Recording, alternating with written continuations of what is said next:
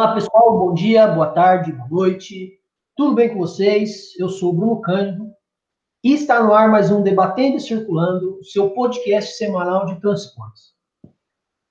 Bom, uh, pessoal, no podcast de hoje a gente vai ter uma presença especialíssima. Uma presença, assim, que eu considero bastante, em todos os sentidos.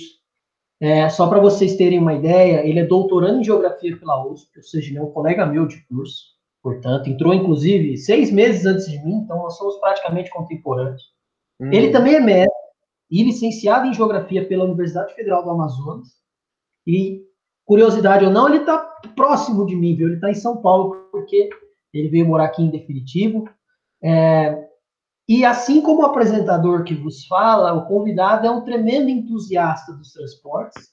E ele, e ele gosta muito de rodoviário de carga e de rodoviário de passageiros. Né? Inclusive, os nossos temas no doutorado são parecidíssimos, para dizer o mínimo. Bom, Bruno, para de enrolar. Quem é o convidado? Tiago Oliveira Neto. Como tu vai? Boa tarde. E aí, boa tarde, tudo bom? Tranquilo? Tudo ótimo, Tiago. Ó, nesse podcast a gente vai debater uhum. o coronavírus no transporte rodoviário de cargas. Uhum. E é uhum. claro, né, eu, dessa vez eu vou falar muito pouco, porque eu fiz algumas perguntas para te ouvir mesmo, para que a gente consiga discutir um pouco mais essa, essa questão que está tão que tá tão latente no, nos últimos meses já, né? porque já começou em março na prática, a gente uhum. teve aí algumas nos fluxos e tal, só que alguns serviços vão parar. Bom, uh, Tiago, é o seguinte, a gente sabe que o, o rodoviário de cargas no Brasil ele está em todos os estados, ele está em todos os municípios, rigorosamente. Uhum. Você é muito melhor do pode falar, inclusive, de como é, é feita a distribuição na Amazônia, né? Como que o transporte uhum. de cargas enfrenta uma série de obstáculos é, para fazer a, a, sua logística em meio à floresta. É, então, isso acaba também mostrando quão nevrálgica é essa atividade para o território nacional. Uhum. Então, eu queria que você começasse falando um pouquinho da sua trajetória, da sua pesquisa, ou seja, o que, que você apronta em relação a, aos transportes, de maneira geral, e uhum. quando você começou, manda à vontade. É, vamos lá. Bom, eu iniciei as pesquisas sobre transporte na Amazônia no ano de 2012, inicialmente fazendo alguns estudos sobre a Transamazônica, mas no contexto histórico, né? De quando começou a construção, quais foram os objetivos naquele momento, né? E depois disso eu fui pesquisando outras estradas que existem na Amazônia, Santarém Cuiabá, 319 Manaus Porto Velho, o projeto da Perimetral Norte, que era cercar toda a fronteira brasileira, no caso da Amazônia, né, sua fronteira setentrional. E o estudo que eu fiz, vamos dizer assim, de uma forma sequencial, foi o da Manaus Porto Velho, em decorrência de alguns aspectos históricos específicos daquela estrada, e também de alguns processos recentes que estão, vamos dizer assim, em andamento ainda, com a sua reativação depois de quase 20 e tantos anos fechada, né? Mas um estudo um pouco mais denso que eu fui realizar, que eu consegui desenvolver, foi no mestrado, que foi sobre a 163, no estado do Pará, tentando analisar aspectos da geopolítica e da geoeconomia. Mas tendo um enfoque um pouco mais nas transformações que essa estrada estava é, ocasionando no estado do Pará, principalmente com a atuação de grandes empresas é, agroalimentares, vamos dizer assim, envolvidas com as commodities agrícolas, que processam né, a soja e o milho, e empresas transportadoras também, e de uma certa forma é, transformaram uma parte do estado do Pará, não só uma parte do estado do Pará, e mais especificamente em Taituba, com os novos portos, mas é, construindo e articulando essa área de Itaituba com outros portos ao longo da Amazônia. Hum. Cara, eu acho que só pela só por essa apresentação do convidado, quem for ouvir já vai, no mínimo, no mínimo, querer ir atrás do que ele fez. Já vai jogar ali, é, como é que fala, Tiago Oliveira Neto lá, e daí, meu amigo, vocês me desculpem o termo, mas vocês estão aí com um trabalhinho para fazer. Vocês estão com uma com uma, vocês estão com uma tarefa, viu? É complicado, porque quando a gente traz, traz gente boa aqui, é, vocês podem ter certeza que os convidados têm muita coisa a respeito na área deles, então é, dá trabalho, né? É ouvir o podcast para aprender não só nele, mas depois. Assim. Uhum. Bem depois do podcast, ouso dizer que é muito mais, inclusive. O, o Tiago, o seguinte, no seu uhum. mestrado, você falou do rodoviário de cargas na Amazônia. Isso. E você é um cara que também tem uma visão do restante do território nacional. Afinal de contas, a, a, a formação geográfica, e aí né, a gente tem que puxar a sardinha para o nosso lado mesmo, acho que não tem termo uhum. melhor, não tem melhor que essa. É, o curso de geografia nos ajuda a enxergar o território nacional como um todo mesmo, né? Uhum. Só que, por exemplo, diferentemente de mim, você é um cara que, por ser de Manaus e tal, e por ter estudado na graduação e no mestrado a Amazônia, uhum. é, existem algumas particularidades. Algumas eu estou sendo muito, muito econômico, né? Não são algumas, são muitas. Uhum. É, essas muitas, eu queria que você destacasse algumas que, que mais são, uh, que mais saltam aos olhos, assim, aquela particularidade que uhum. você diz, olha, isso aqui é o que permite a operação na Amazônia e não, não há nada similar em nenhuma outra parte do Brasil. Uhum. É contigo. É, vamos lá. É, quando a gente pensa o transporte na Amazônia, e aí pode ser tanto transporte de passageiros quanto de carga, é, eles uhum. ocorrem de forma geral em todo mundo, no Brasil também não se foge a regra, né? Que tem estruturas fixas, estruturas móveis, é, material rodante, estradas, aeroportos, etc. Mas o que muda quando você vai para uma porção do território como a Amazônia, você passa a ter, por exemplo, uma dispersão da população muito mais intensa do que São Paulo, Minas Gerais, que você percorre às vezes é, 30 quilômetros, 50 quilômetros de uma estrada asfaltada duplicada e você já está em outro município, outra cidade, né, com uma boa estrutura, vamos dizer assim, logística de circulação. Enquanto na Amazônia, às vezes você tem que percorrer centenas de quilômetros para alcançar essa outra cidade, às vezes leva horas, até dias de viagem. É, e nem todas as infraestruturas permite, de uma certa forma, um deslocamento eficiente. Você tem estradas, às vezes, não asfaltadas, aeroportos e aeródromos, de uma certa forma, que são um pouco precários para pouso e decolagem de determinadas aeronaves. Você tem portos que agora que está tendo uma mudança com a construção de pequenos portos para circulação regional, que anterior, que anterior a esse processo, voltamos a 15, 20 anos atrás, praticamente cada beira de rio era um porto, você não tinha uma estrutura fixa né, vamos dizer assim, de grande porte, um sistema de engenharia propriamente dito, você só tinha praticamente uma área ali para fazer essa atracação. E no que tange ao transporte de carga na Amazônia, indo para o Amazonas, uma boa parte dele é feito no sistema Rorô Caboclo, que é você colocar carretas, caminhões, contêineres em cima de balsa. E faz a principal navegação entre Belém e Manaus, Manaus Porto Velho ou Manaus Maitá pela Calha do Madeira, e talvez futuramente Manaus Itaituba com a conclusão da 63 em fevereiro desse ano. Então, do ponto de vista dos transportes, temos esse arranjo no que tange a circulação de carga. O aéreo, ele é bastante interessante porque tem uma circulação intensa no deslocamento das cargas também. Porque Manaus, como está um pouco distante de São Paulo, e alguns equipamentos são de alto valor agregado, vale a pena o deslocamento das cargas aéreas, né? Mas ainda no transporte de cargas pelas estradas, isso gerou alguns debates mais recentes, principalmente na última década de 2010 para cá, porque busca-se, como as empresas de uma forma geral, reduzir o tempo de deslocamento dessas cargas e também fazer com que esses caminhões não percam tanto tempo em um determinado trajeto, em um determinado percurso.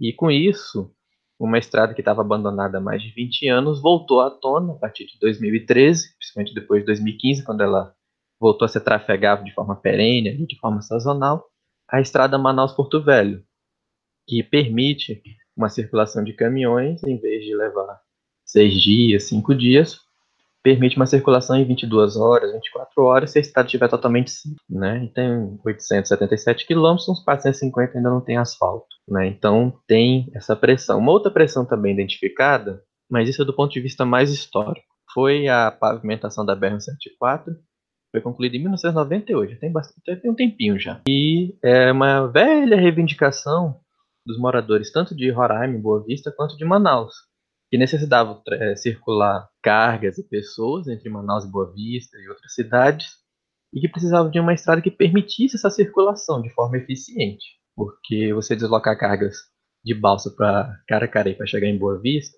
era complicado, principalmente no período de, de vazante dos rios, quando o rio está seco, entre aspas, porque ele não seca, mas ele não permite a navegação eficiente em balsa, indo para Caracareí e Boa Vista.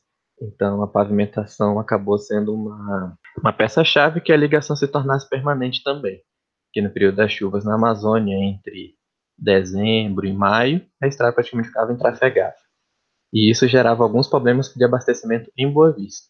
Um outro eixo também, um pouco mais antigo, que foi pavimentado entre 81 e 84, foi a 364, entre Cuiabá e Porto Velho, que também foi uma reivindicação, e foi uma ação do Estado, de deslocar pessoas para aquela área para estabelecer produções agrícolas, etc., projetos de colonização, tanto realizado pelo Estado quanto por empresas privadas, empresas também com interesse na área de mineração, e o objetivo também era concluir um velho eixo de integração que permitisse a circulação anualmente, ao longo dos meses e dias de um ano sem interrupção.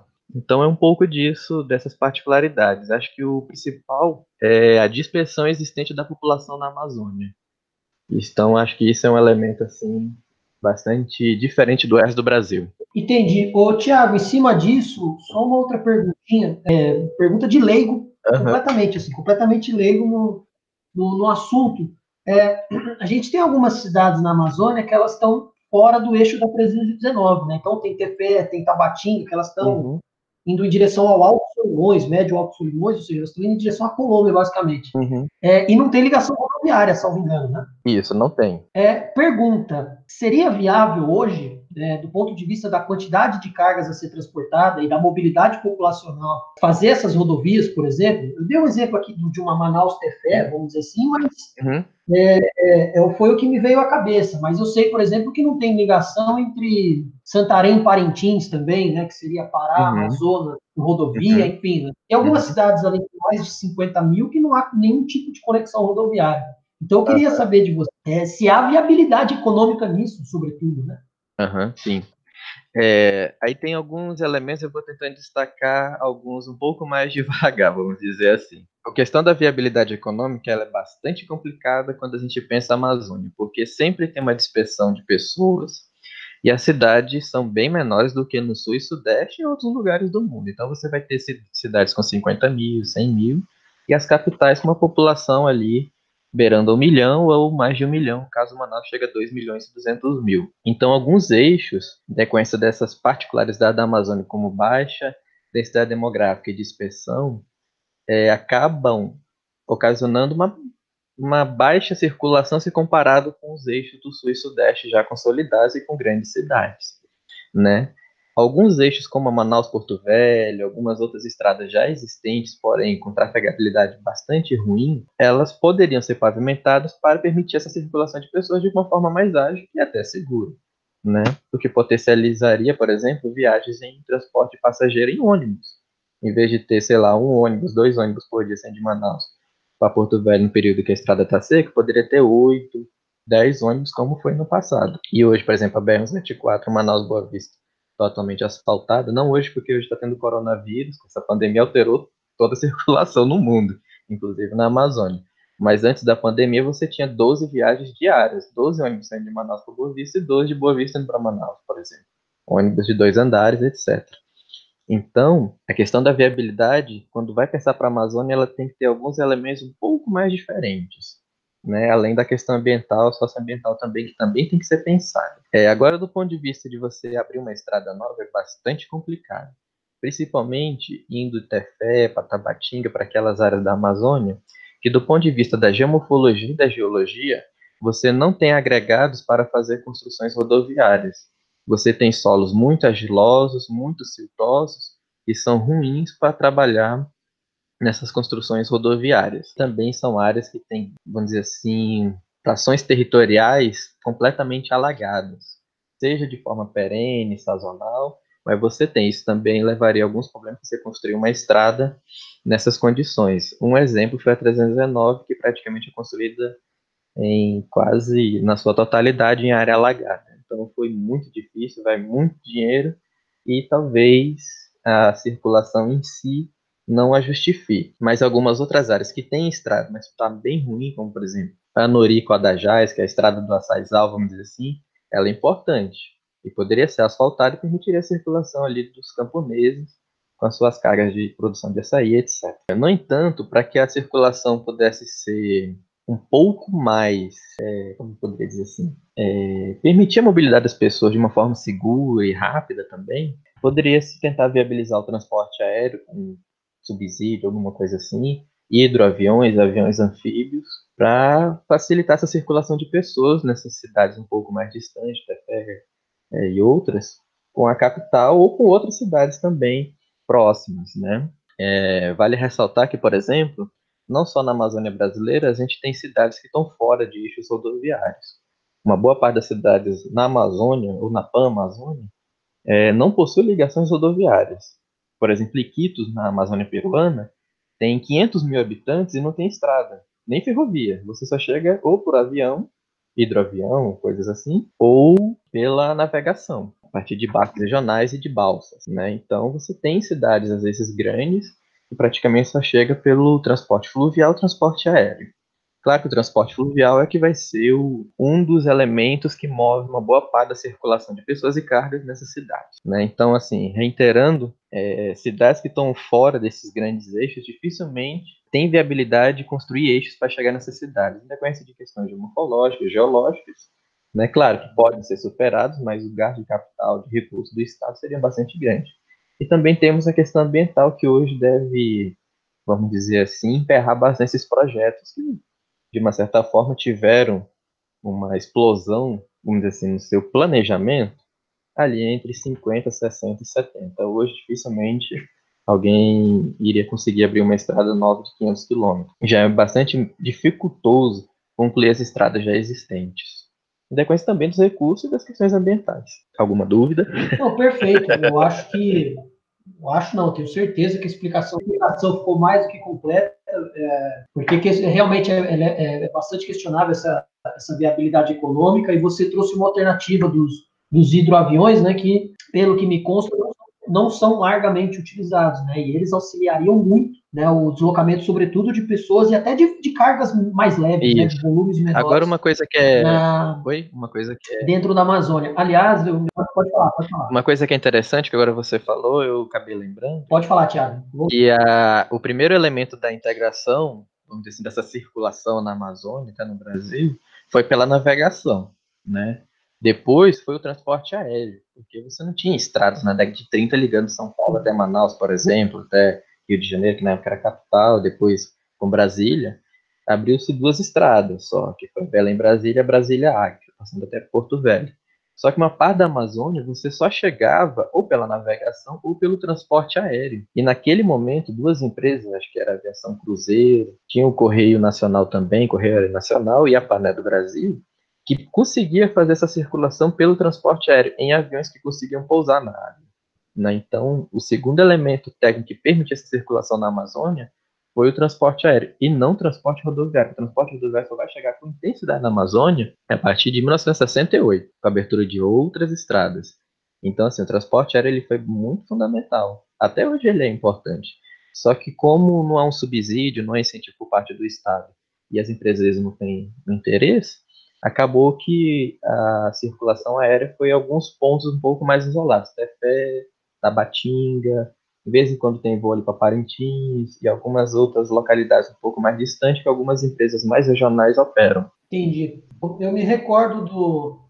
Tava, quando eu estava pesquisando coisa para o mestrado também, porque eu, uhum. eu, acabei estudando a Porto Alegre e Santarém, né? Inclusive, é, só, só falar um pouquinho dos bastidores para quem nos ouve. Uhum. É, o Tiago, inclusive, me mandou algumas fotos dos veículos da aviação de prata que uhum. fazem o último trecho, né, lá em cima, indo em direção a Santarém, que são ônibus com motor dianteiro, enfim, uma adaptação para enfrentar o, a, a, ausência de pavimentação. E um vídeo, foi uma reportagem, na verdade, do Globo Repórter, mostrando como foi aberta a primeira vila de Novo Progresso, que depois se tornou município, né, se emancipou de Itaituba.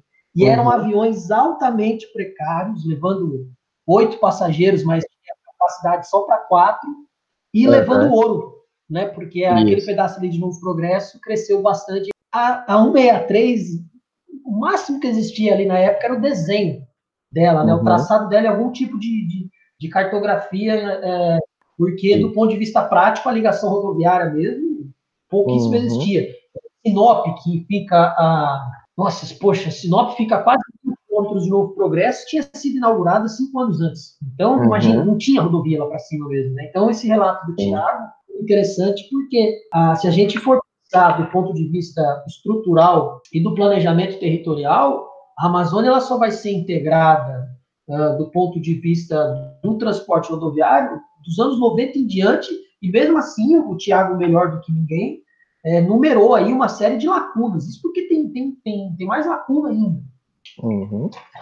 Né, a gente tem muito mais problemas em, em, em relação a, a, a, essa circulação rodoviária e até aérea, né, porque o Tiago também trouxe para a gente uma perspectiva uh, multimodal. Né, falou de aéreo, falou de fluvial, e assim por diante. É, Tiago, eu tenho uma outra perguntinha para você em relação ao seguinte: como que o transporte de carga funciona nas cidades menores dentro da Amazônia? Porque você falou de cidades uhum. de 50 mil, de, de 80 mil e tal, mas, por exemplo, municípios com mil, lugarejos, às vezes, que tem 500 pessoas e tal, como que o uhum. transporte uhum. funciona nelas? Uhum. Vamos lá. Uma parte desse deslocamento nessas cidades pequenas, vamos dizer assim, de 50 mil, 30 mil é, distritos e vilas, quando você tem uma estrada, é, essa circulação acaba sendo condicionada pela estrada também. Né? Então, ônibus acabam deixando encomendas, você tem caminhões, pequenos caminhões que conseguem fazer esse deslocamento daquele distrito para uma cidade, de uma cidade para uma outra cidade maior.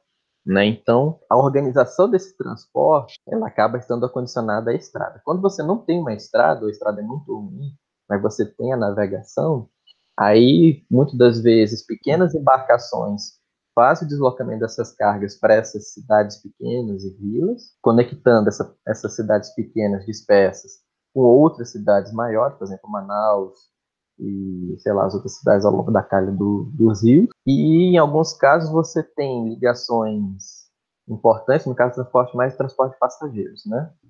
É, entre, por exemplo, Manaus, Santarém, Santarém e Macapá, é, você tem, por exemplo, o grande barco regional vai passando ali, enquanto as voadeiras, as pequenas embarcações encostam na lateral daquele barco maior, as pessoas é, acabam adentrando e fazendo a compra da passagem ali na hora, etc. Então, funciona mais ou menos nesse sentido. Já o transporte de carga, ele ocorre junto com o transporte das pessoas também. Mas nesse caso, quando se trata de algumas cargas, vamos assim, que tem um volume maior, e um peso também maior, acabam indo para uma cidade. Dessa cidade, outras embarcações menores acabam transportando para as vilas, para os sítios e para as ocupações ao longo dos rios. Então, você tem uma malha bastante capilar de circulação na Amazônia, principalmente nos rios. Então, uma parte da carga vai para uma cidade, essa cidade vai se distribuindo ao longo de outras vilas, distritos e, e ocupações que tem ao longo desses rios. É, quando se trata de estradas é um pouco mais diferente, mas não foge à regra, porque você vai ter caminhões que vão fazer esse deslocamento e até transporte de, de encomendas em ônibus, né? Por exemplo, você tem um ônibus que sai, sei lá, de Manaus para Porto Velho, ele para em alguma em realidade, por exemplo, no distrito, para no Igapuaçu ali, e às vezes está levando alguma encomenda, etc., acaba ficando nesses lugares, ou uma cidade como Maitá, por exemplo. Alguma Não, dúvida? Perfeito. É, e em cima Tiago, é, eu vou fazer uma pergunta, eu... Uhum. Não, tranquilo, vou fazer uma pergunta, na verdade, mas eu acredito que, até te conhecendo também, a gente já espera a resposta, mas é, quem está uhum. ouvindo, evidentemente, não, talvez não tenha ideia. É, uhum. A pergunta é, esses grandes conglomerados de, de transporte de cargas, Uhum. É, eu coloquei entre aspas assim, eles desconsideram as cidades menores, né? Bom, Ou seja, se uhum. você pega um, um, grupo FedEx, por exemplo, ele entrega numa localidade de 500 habitantes na Amazônia? É, a, a presença dessas grandes empresas na Amazônia vai ser bastante limitado quando a gente vai analisar as pequenas cidades, porque dificilmente uma grande empresa de transporte de carga vai construir um porto, vai ter um galpões, etc., para atender uma localidade, a não ser que a localidade consiga movimentar muitas cargas, como um caso excepcional de Guajaramirim, que é a Amazônia Franca. Então ali acaba tendo uma circulação muito intensa de caminhões, mas é um caso muito excepcional, porque em outras áreas essa circulação ou vai correr por empresas regionais ou empresas locais que vai fazer a carga chegar nesses lugares, mas dificilmente uma grande empresa vai construir uma infraestrutura, um armazém, um pequeno porto, rampa para balsa, etc., para atender uma vila, coisas nesse sentido. Quando vai abastecer somente aquela cidade. A não ser que aquela cidade ou vila esteja, como dizer assim, um nó de circulação. Aí sim, talvez aquela empresa invista em porto, em estruturas, etc., e acaba atendendo também a dinâmica, a necessidade daquela cidade no transporte de carga. Caso contrário, quem vai fazer isso são as empresas regionais ou locais. E esses locais podem ser desde empresários da própria cidade que tem uma embarcação, que tem um caminhão antigo, que faz essa circulação, por exemplo. Não, exatamente. Quando eu falei brincando de saber a resposta, é porque é, tal, tal lógica se replica, né? É bom falar para o pessoal. Tal lógica se replica em outras regiões do Brasil. Né? Não é. O Thiago, o Thiago pode até me corrigir se eu estiver falando bobagem, mas essas empresas muito grandes assim, elas também fazem é, uma atuação parecida no sul, no sudeste, uhum. no próprio nordeste. Esse, empresas grandes dificilmente vão em municípios de 4 mil, 3 mil. Elas conseguem redistribuir o, os seus fluxos para empresas menores. É aquela coisa que o, o próprio Daniel Huertas falou no doutorado dele sobre a subcontratação. É uma empresa grande que contrata uma média, a média distribui para a pequena, e a pequena, Isso. muitas vezes, distribui para um caminhoneiro autônomo, que é o cara que vai entregar, no fim das contas. Uhum. Né? Isso acontece bastante. Mesmo no, no, rodoviário de passageiros, quando há os serviços de encomenda, os tais express, é, eles mesmos dizem, olha, a gente subcontrata alguém aqui da cidade que tem lá uma, uma Kombi, uma, uma, uma picape pequenininha, alguma coisa, e ele que entrega na casa da pessoa. A gente faz Sim. o fluxo principal, que é ali. Uma carga de Cascavel até Porto Velho, por exemplo, ela viaja dentro do ônibus, mas se eu quiser entregar, por exemplo, lá perto da, da, da Universidade Federal de Rondônia, né, que é afastado da rodoviária do centro, é uhum. é alguém com uma Kombi que se vira para entregar. Né? Então, pergunta ela, ela parece, entre aspas, óbvia, mas é boa para a gente uhum. desenhar a operação.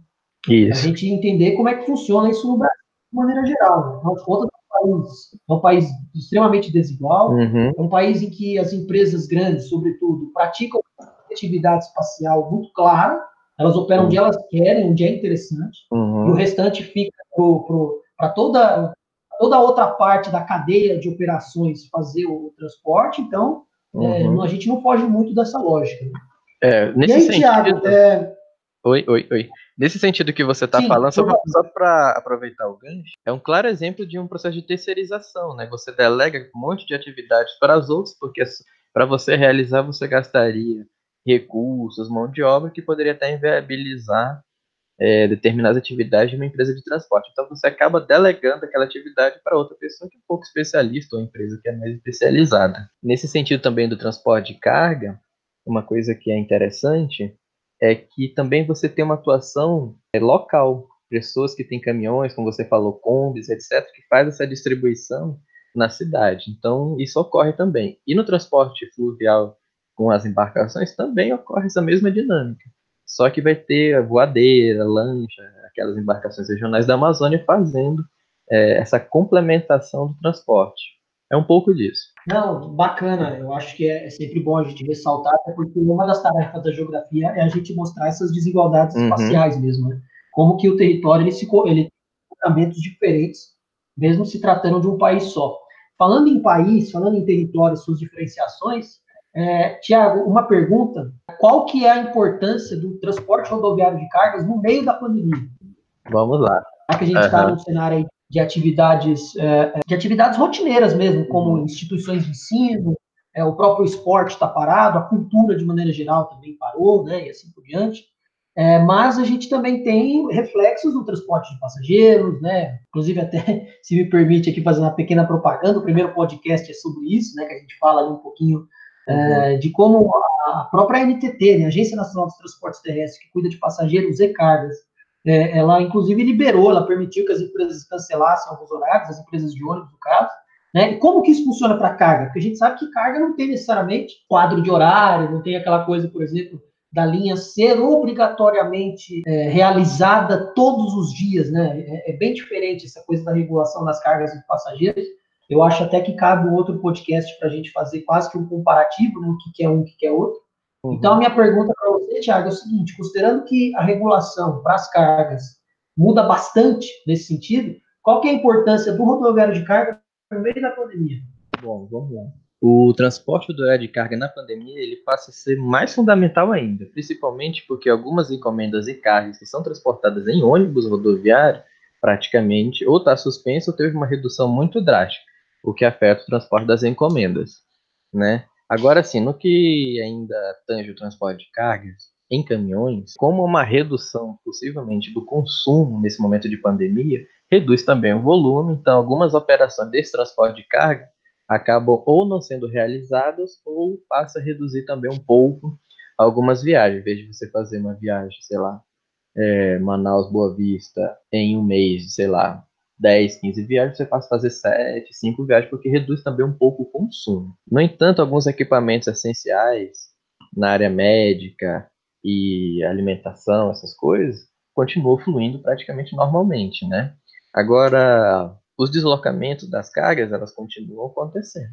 Mas tem alguns pontos que acho que, do ponto de vista de um planejamento de ação do Estado, é, deveriam ser tomadas.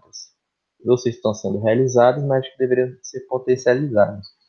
É, no que tange a um pouco mais de assistência aos caminhoneiros, porque você tem diversas atividades que estão paradas para evitar a propagação do Covid-19, mas os caminhoneiros precisam circular de ponta a ponta do país para a carga poder chegar, né? Para que circuitos espaciais da produção possam ser, é, vamos dizer assim, executados em sua totalidade, por exemplo. Você produz uma carga em São Paulo, chegar em Manaus, Manaus chegar em São Paulo, Campinas, etc., Cuiabá, e o transporte de carga em caminhões passa a ser fundamental. Mas penso que esses deslocamentos acabam tendo aglomeração dos caminhoneiros, o caminhoneiro pode ficar doente, pegar o Covid-19, então o Estado deveria, vamos dizer assim, fazer campanhas um pouco mais intensas, que esses caminhoneiros possam, sei lá, ter álcool em gel, máscaras, coisas nesse sentido, né, e evitar as aglomerações para evitar de ficar doente e prejudicar de uma certa forma, né, seu sustento, etc. Né, porque nesse momento agora a gente está tendo acho que a colheita das safras, né, em algumas partes do Brasil, e quando esses caminhões chegam nos armazéns ou nos portos, é, ficam, é, acabam tendo aglomerações, porque você tem área ali que os caminhões ficam para as carretas paradas, então pode ter aglomeração, talvez a propagação do Covid-19, por exemplo. Né? Então, eu penso que o Estado, talvez as empresas também, não sei, é, pudesse ter uma atuação nesse sentido. Repassar alguns equipamentos básicos, álcool em gel, teste rápido, alguma coisa assim, para evitar a propagação e que os caminhoneiros fiquem doentes, né? Porque, querendo ou não, assim como os médicos e outras atividades, as pessoas estão arriscando sua vida também, né? Mas, assim, o transporte de carga, ele vai ter uma redução, sim, na quantidade de cargas circuladas em decorrência dessa paralisação, porque você para, você estabelece uma quarentena num país todo, em diversos países do mundo, você reduz de uma certa forma o consumo. Reduzindo o consumo também você reduz uma circulação gigantesca de cargas. Né? Então, possivelmente diversas empresas vão diminuir um pouco a circulação de caminhões e autônomos também. Né? Então, isso deve gerar talvez alguns, vamos dizer assim, alguns problemas, principalmente para os autônomos. Não sei se respondi bem a pergunta. Não, eu acho perfeito, Thiago, e, e, você destacou mesmo que de fato faltam ações mais incisivas. Né? O que a gente tem visto em, algum, em alguns locais, é, claro que em um país tão grande como o nosso, a gente tem caminhoneiro aí rodando em todos os cantos, né? literalmente. Uhum. Uh, que eu tenho, eu tenho acompanhado assim por, pelas redes sociais, pelos perfis oficiais, né, sobretudo da NTT, de algumas concessionárias de rodovias, é que eles fazem algumas campanhas educativas e tudo mais no trecho, mas, claro, não é algo que tem uma substancialidade, assim, não é algo que vai, de fato, é, interromper a transmissão, do, do a possível transmissão do Covid-19. Afinal de contas, é, o setor não parou. E você acabou destacando um ponto importante, que a colheita de, de, de a safra de maneira geral de grãos do Brasil não parou, né? É, engano uhum. nosso achar que ah, tudo parou por exemplo, eles não estão colhendo soja no, na Chapada dos Parecis, no, no, oeste do Mato Grosso, ou eles não estão é, colhendo milho, por exemplo, no interior do Paraná. Mentira, eles continuam uhum. funcionando, né? Ao contrário do que a gente é, pensa, é, os uhum. portos estão aí trabalhando a todo vapor para escoar grão e minério para o resto do mundo. Então, uhum. mesmo que em outros países também a atividade econômica tenha sofrido reduções importantes, vamos dizer assim, uhum. nem tudo está totalmente parado, né? Isso. E uma outra coisa muito importante também é o seguinte: em meio a essa, a essa pandemia e a impossibilidade de sair de casa, né? Uh, muitas empresas de comércio eletrônico simplesmente acabaram com o frete. Só que é o seguinte: se você teve uma expansão do consumo no comércio eletrônico, alguém está entregando. Uhum. E esse alguém que está entregando também está uh, ah, exposto, né? Esse alguém também está correndo risco a, a, a, contrair a doença. Inclusive, o, o, quando a gente fala esse alguém, muitos agentes pequenos, né? Porque tem muito, tem muito volume, por exemplo, um livro, uma camiseta, é, ou, por exemplo, um, um CD para videogame e tudo mais, uma peça pequena para computador, que entrega é moto, bicicleta, enfim. E esses uhum. trabalhadores que também fazem carga, né, eles também estão suscetíveis, né? Então. Tiago, em cima disso, para a gente encerrar, o papo está uhum. muito bom, por mim a gente falava isso aí por bastante tempo. É, na sua, no, no, seu ponto de vista, na sua opinião, é, fazendo aqui um exercício de futurologia mesmo, não precisa ter nenhum compromisso em acertar, até porque uhum. é só uma pequena previsão mesmo. A gente está brincando aqui de prever as coisas nesse sentido. É, na sua opinião, Tiago, qual o cenário que se desenha após o encerramento da quarentena no país todo? Ou seja, quando a gente, entre aspas, voltar ao normal, o que, uhum. que você acha que.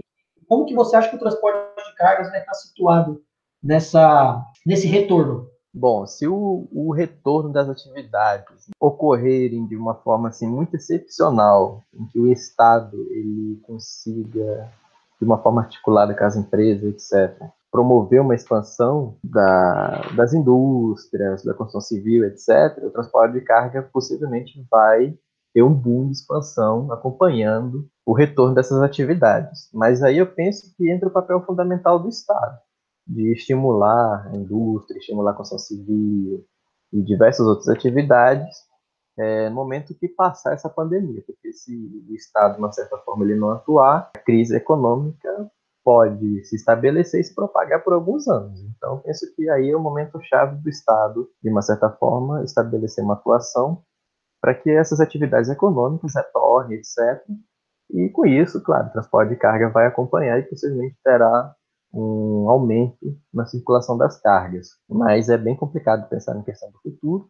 E não fugindo ao tema, mas a circulação de pessoas, eu acho que vai estar um pouco abalada pelos próximos anos. Acho que a circulação de pessoas estava uma coisa muito frenética, muito intensa, eu acho que vai começar a ter uma redução um pouco mais, como posso dizer assim, um pouco mais substancial, não vai ser aquela de circulação, vai circular uns 70, 80, acho que não vai ser mais tão intenso, porque o, então acho que a questão da circulação das pessoas vai estar um pouco mais fragilizada. Acho que a circulação de cargas, acho que vai ter essa redução agora nesse momento de pandemia, mas possivelmente terá uma expansão, porque as, as atividades econômicas, produção, etc., vão restabelecer. Né? Mas eu penso que a ação do Estado vai ser importante nesse momento. E sobre o transporte de carga, tanto nas estradas quanto no transporte aéreo, eles vão ser fundamentais nesse momento de pandemia. O transporte aéreo, principalmente, porque você permite deslocar cargas bastante rápido, né? mas o transporte em caminhões ainda é fundamental também nesse deslocamento de uma cidade para outra, etc. Tem um aeroporto ali, mas não tem aqui. Você permite essa entrega em caminhões, etc. Não sei se eu contemplei a. Excelente. Não, tranquilo. Inclusive, é, só para a gente dar um recado para o pessoal, uhum. Né, o Tiago vai fazer, obviamente, uma falinha de agradecimento e tal, um encerramento, uhum. mas ele me mandou aqui por e-mail dois vídeos nos quais ele, ele aparece fazendo uma palhinha. Um é de uma TV alemã, né? Eu vou, vou, tentar falar o sotaque aqui, mas não vai sair, viu? Acho que é Flitter TV. É, acho que é, é isso, né? É. E um filme da TV Folha também, né? Isso. Sobre a, a, a 319 e tudo mais. Então uhum. eu vou colocar na descrição do YouTube, né? Quando eu subir esse podcast ao YouTube e também lá no blog, no debatendo, no debatendo circulando.wordpress.com, esses dois vídeos na, na postagem, né, que, que pra, na postagem na qual vocês poderão acessar o podcast, seja só o áudio, seja o áudio com o vídeo no YouTube. Então, eu vou botar esses dois vídeos na descrição, porque é aquilo que eu falei, é o, o Tiago, além de um, de um, grande colega, de um grande amigo, ele, ele, já trabalha nesse tema há bastante tempo, né? Ele mesmo contou no começo da, do, do nosso podcast aqui, da nossa conversa, que é desde 2012 mexendo, então, evidentemente, ele tem bastante material. Então ele me deixou esses dois vídeos aqui, eu vou postar lá no, no, na descrição, tanto do vídeo como no texto do próprio blog, para que vocês também possam acessar mais um. Tiago, é, puder fazer alguma falinha final aí, eu primeiramente quero agradecer pela sua. Não, não dá para falar presença, porque a gente está fazendo isso à distância, uhum. né? Aliás, fiquem o recado é, que eu tenho dado a todo mundo. Cara, agradecer pela, pela colaboração, pela disposição em conversar com a gente, em desenvolver uhum. esse, esse assunto, esse fato. É, quer queira, quer não, são geógrafos que estão tentando contribuir de alguma maneira com reflexões a respeito do, do, do, mundo atual e daquilo que, pelo menos no nosso caso, tem a ver, né, tem relação com os transportes. Então, Tiago, de verdade, só te agradecer e te conto contigo para outras conversas futuras, inclusive. Já estou deixando essa, essa convocação, essa pressão para que a gente faça outros podcasts também falando sobre outros assuntos. Ah, beleza, beleza. É, gostaria muito de agradecer essa oportunidade e agradecer mais ainda pela ação do, do Bruno em criar esses meios de circulação das informações, é bastante importante nesse momento que nós estamos vivenciando. Então, obrigado. Então, Tiago, é isso, brigadão, até mais, né? A gente continua se falando ainda. então, uhum. é, esse podcast, pessoal, se encerra por aqui. É, qualquer coisa, vocês podem nos procurar no blog, tem as redes sociais, tem Instagram, tem, tem o próprio YouTube, tem o Twitter, tem o Facebook. Então, pessoal, muito obrigado mesmo. É, escuta esse podcast, compartilhem à vontade, inscreva-se no canal, dá aquele famoso joinha, enfim, faço mesmo essa propaganda aí para que a gente faça o canal crescer, essa nossa divulgação. E no mais, pessoal, eu só agradeço mesmo a todos e espero que Aprendam bastante ouvindo esse podcast e que, em caso de sugestões, de dúvidas, de críticas, o que quer que seja, nos procurem pelas nossas redes sociais, pelo e-mail debatendocirculando.gmail.com também. Tudo bem, pessoal? Grande beijo, até mais, viu? Tchau, tchau.